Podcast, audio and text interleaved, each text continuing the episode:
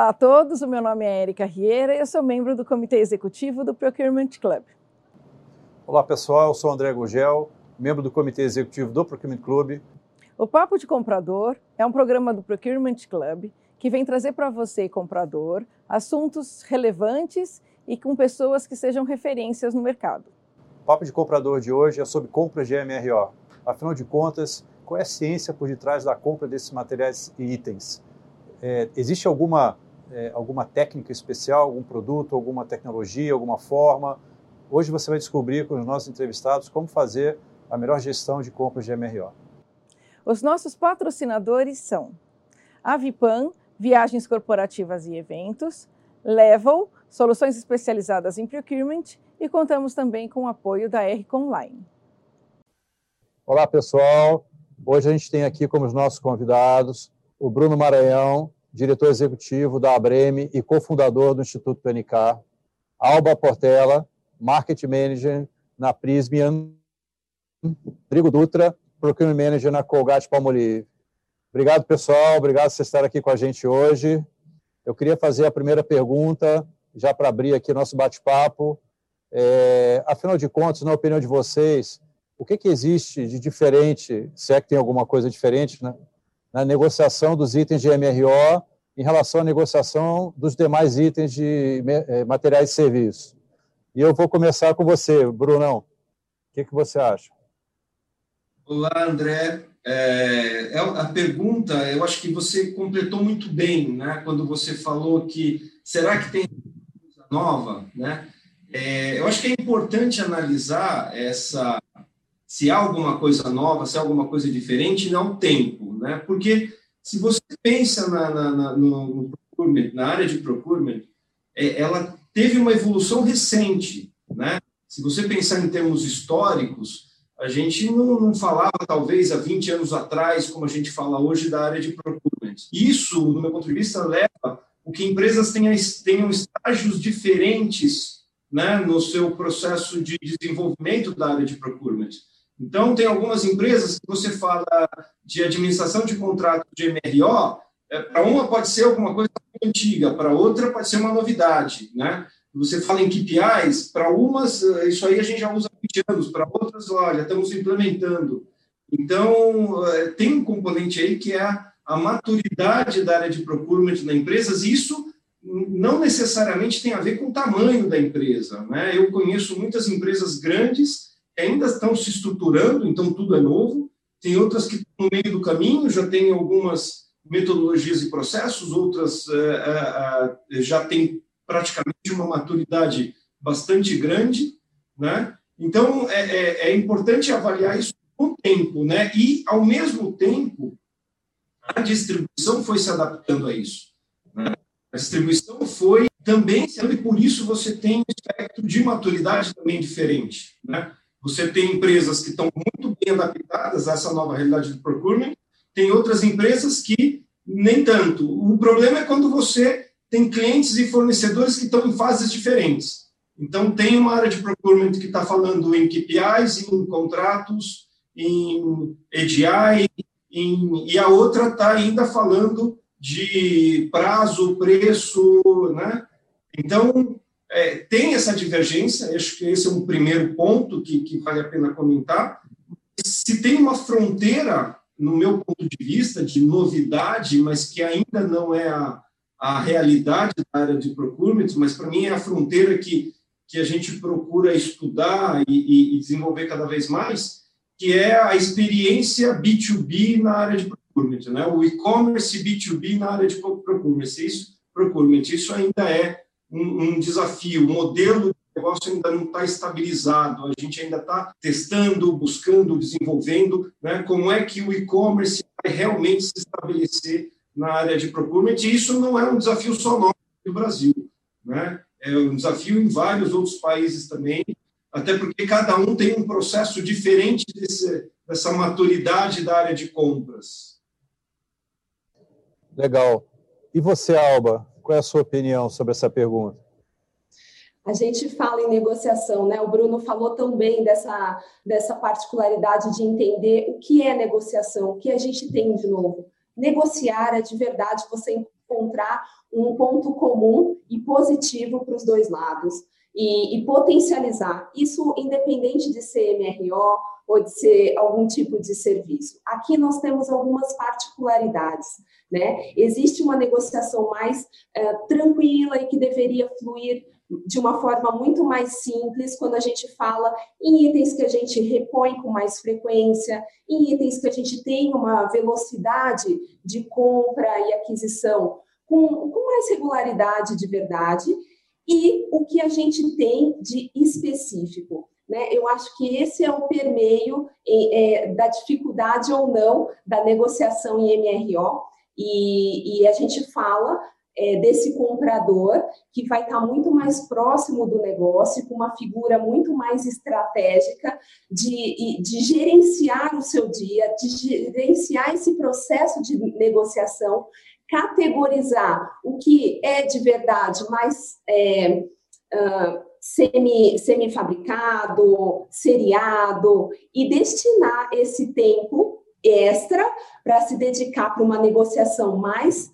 parruda, mais complexa, para os itens únicos. Né? Aqui a gente não fala, talvez, de diferenciação de negociação, talvez a gente fala de diferenciação em complexidade de contra contratação. Uma coisa é contratar itens seriados facilmente especificados, com mais características técnicas facilmente comparáveis, do que itens materiais de serviço, como uma peça para uma máquina que você compra a cada 10 anos, que exige aí um potencial de procura de fornecedor, muito linkado até com o que o Bruno estava falando, dessa disponibilidade de ter fornecedores que te tragam é, e que você conheça é, que tenham produtos similares ou uma gama de, de produtos que possa te atender com agilidade. Legal. E você, Rodrigo? O que, que você acha? Qual a sua Bom, opinião? Eu, do lado de compras, eu e, e, como gestor de compras e já estou nesse, nesse, nesse segmento há muitos anos, o que eu posso dizer é que não, não, não existe ou não deveria existir uma diferença de negociação de MRO e, e outros itens ou outros serviços. É, eu acho que a pandemia nos mostrou a importância de um EPI, que até então era o item C da cadeia, em termos de complexidade, e o quanto isso foi importante. Né? Então, todos os itens, mesmo os mais simples de MRO, para o processo produtivo, para uma operação, eles são importantes. E, e aí, eu acho que eles, é, para cada família de materiais requer um tipo de negociação, um tipo de inteligência. O que eu, o, que eu acho é que não deve ter um tipo de negociação diferenciada, existe uma inteligência di diferenciada para a categoria, né? Eu não posso aplicar, por exemplo, uma inteligência de materiais técnicos a mesma inteligência que eu aplico para uma negociação de um material de merchandiser, de marketing, por exemplo. São estratégias diferentes mas a inteligência de negociação ela deve ser a mesma e ser tratada da mesma forma, até para você manter o nível de satisfação do seu cliente interno e o nível de engajamento da sua equipe no sentido de entender que há oportunidade em outras áreas. Eu hoje eu tenho o MRO como uma das responsabilidades, mas tem outras grandes categorias que também é, podem ser o próximo passo desse comprador que hoje está manejando MRO. É, eu queria, então, agora dando continuidade, ouvir da opinião, opinião de vocês, quais os elementos chaves, considerando a experiência a, de vocês na área, para a realização de uma gestão de compras bem feita, de MRO especificamente? O que, que vocês entendem? Quais são as especificações, quais são os requerimentos que um comprador deve seguir para comprar essa commodity, essa, essa categoria de forma apropriada? Queria conversar, começar com você, Alba. Vamos. É, vendo assim, é, numa gestão de compras, e aí você foi muito positiva no, no falar, uma posição de gestão de compras é, efetiva, a gente fala no mínimo de organização, né, em, em ferramentas e elementos que possam dar para esse comprador agilidade e que garantam a qualidade do, do que ele precisa entregar para o seu cliente interno ou externo. Nesse ponto de vista, eu vejo que um sistema inteligente que possa facilitar a vida desse organizador, eh, desse, desse comprador, é imprescindível, não só para aquisição, mas para o gerenciamento do dia a dia. O que está baixando, o que eu preciso repor. É, de verdade, a gente está falando aqui em ter um comprador cada vez mais disponível para atuar nas contratações muito mais complexas. Então, a gente precisa facilitar essa rotina de compras um portal de negociação. Acho que a gente começou essa discussão falando em negociação, né? Então, o que, o que é ali de, de menor valor agregado e etc., o comprador ter uma facilidade e uma experiência, uma fluidez maior de negociação. E, eh, se eu posso falar aqui, talvez um item mais importante, seja o desenvolvimento de fornecedores-chave. Né, que tragam segurança, que sejam ali, que, que sejam um contrato, falando muito no perfil de indústria, lojas em company, mas de verdade que esse comprador e que a companhia possa se cercar de fornecedores que garantam agilidade e praticidade e velocidade de negociação para entrega. Legal. E você, Rodrigo? Eu acho que a, a, base, uma das bases principais para uma gestão é, adequada de MRO é o dado, a informação, né? E aí a Alba tocou muito bem no assunto quando ela fala de um sistema é, preparado, adequado para receber e, e, e, também trabalhar a informação. E aí não é só dentro de compras, começa no planejamento, no, no planejamento de estoque, no almoxarifado, uh, a, a, área de compras, o fornecedor, dependendo uh, se existe um, um, sistema integrado ou não, e aí é, a importância de um sistema que converse e linke todas as frentes. Mas eu acho que a informação é importante, e depois da informação, o controle dessa informação, então também existir KPIs uh, que promovam um controle adequado, um monitoramento monitoramento opcional, uh, técnico, comercial, uh, trazendo um pouco do ponto do lado de compras também, mas a, a informação bem gerida e com um, um, um, um fator é, que a gente chama de um soft skill, que é muito importante, que é a comunicação. Então, uma comunicação bem feita. Uh, o comprador com o seu time, com seus pares no almoxarifado, né? E quando não tinha pandemia, eu incentivava eu, como comprador, ia muito no almoxarifado. Hoje incentivo muito o meu time a ir ao almoxarifado, a ir à produção, a conhecer um processo, visitar fornecedor, entender esse mercado, o que, que acontece, o que, que tem de novidade, tecnologia. É, isso através do relacionamento e da comunicação adequada e efetiva. E aí, por fim, você tendo uma comunicação, uma transparência com o seu fornecedor, uma base de fornecedor muito bem desenvolvida e homologada, você fecha o ciclo. Então, você tem dado, você tem uma comunicação realmente efetiva e o role dessa, dessa, dessas informações, desse fluxo, com os KPIs, medindo fornecedor, medindo nível de estoque, medindo é, é, aspectos comerciais, como preço, que é um dos pontos comerciais, não é só preço. É, mas partindo do pressuposto que o, o, o, o comprador ele tem o skill técnico para buscar isso. Ele hoje não olha o comprador de MRO, ele não olha só preço. O preço eu falo que é um último ponto da cadeia. Primeiro ele olha prazo, ele olha a condição técnica do fornecedor, ele tem que olhar a estrutura do fornecedor, capacidade de atendimento. É, antes de começar, a gente estava conversando aqui, a gente fala muito do mercado brasileiro, mas já tem os colegas aqui atuando de uma forma mais regionalizada, a Alba, a Latam. Então, olhar mais com, com, com uma, uma visão mais aberta, não só de Brasil, mas do que, que eu posso aproveitar de outros países, ou levar o nosso skill do Brasil para outros países é muito importante. Legal. E você, Bruno? Tem um, tem um elemento que o, engloba o que a Alba e o, e o Dutra comentaram, Érica, que é o, o fato de que tudo isso é, começa a ser viabilizado com a escolha certa dos parceiros. Né?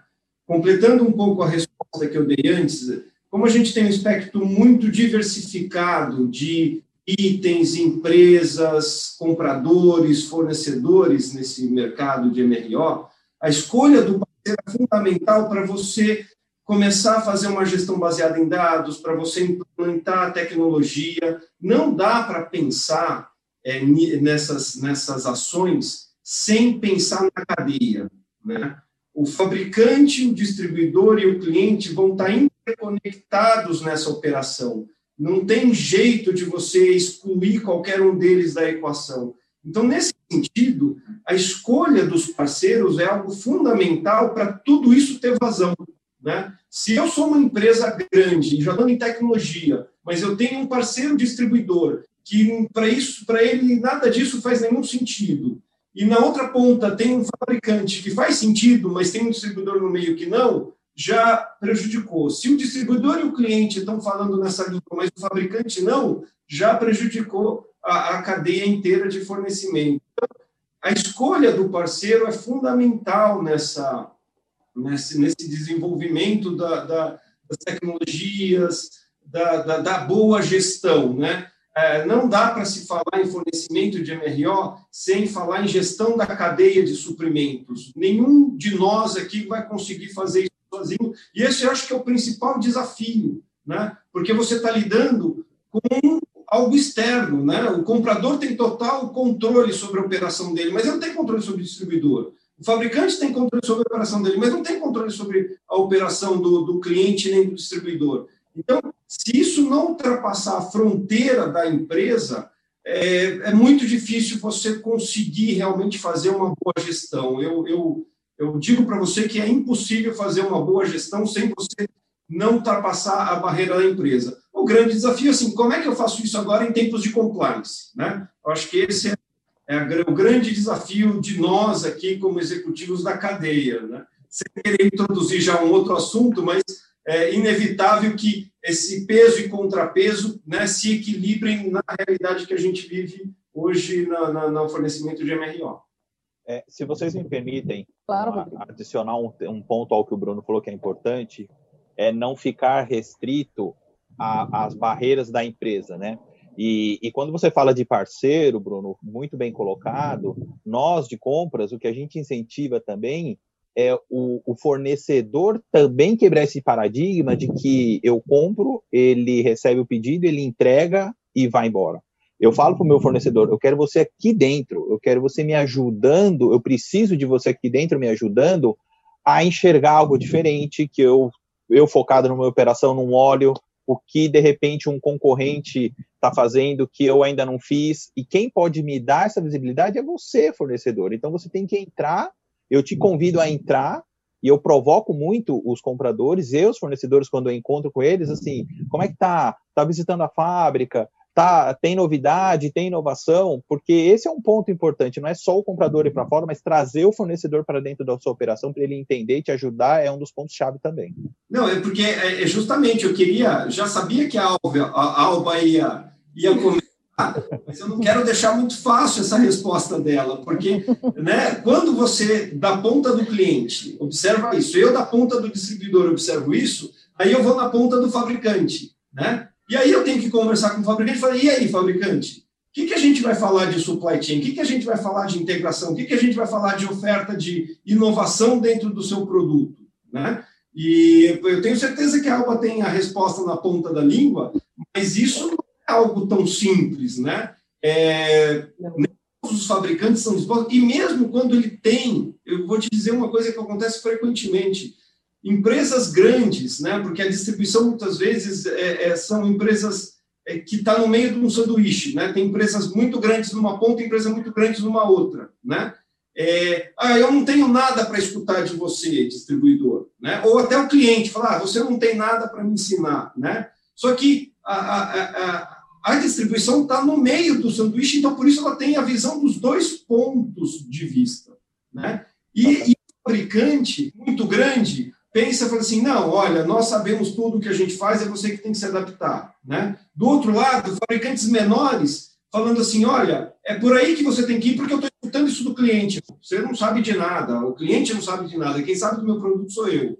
Né? Então, com essa, assim, agora que eu esquentei um pouco a, a bola, né? Fiquei fogo na bola, agora eu vou pedir para Alba cortar. Eu agradeço, Bruno. Eu acho que você trouxe uma temática muito importante, que é essa do diferencial e da compra de valor. Mas aí, voltando só um ponto que eu achei muito importante do Rodrigo, é falando da segurança e do quanto essa parceria é importante.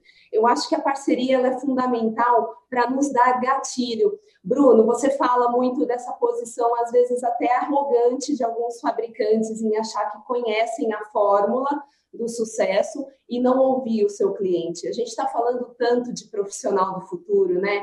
O quanto a gente consegue é, detectar de oportunidades só ouvindo o nosso cliente, só ouvindo o nosso fornecedor.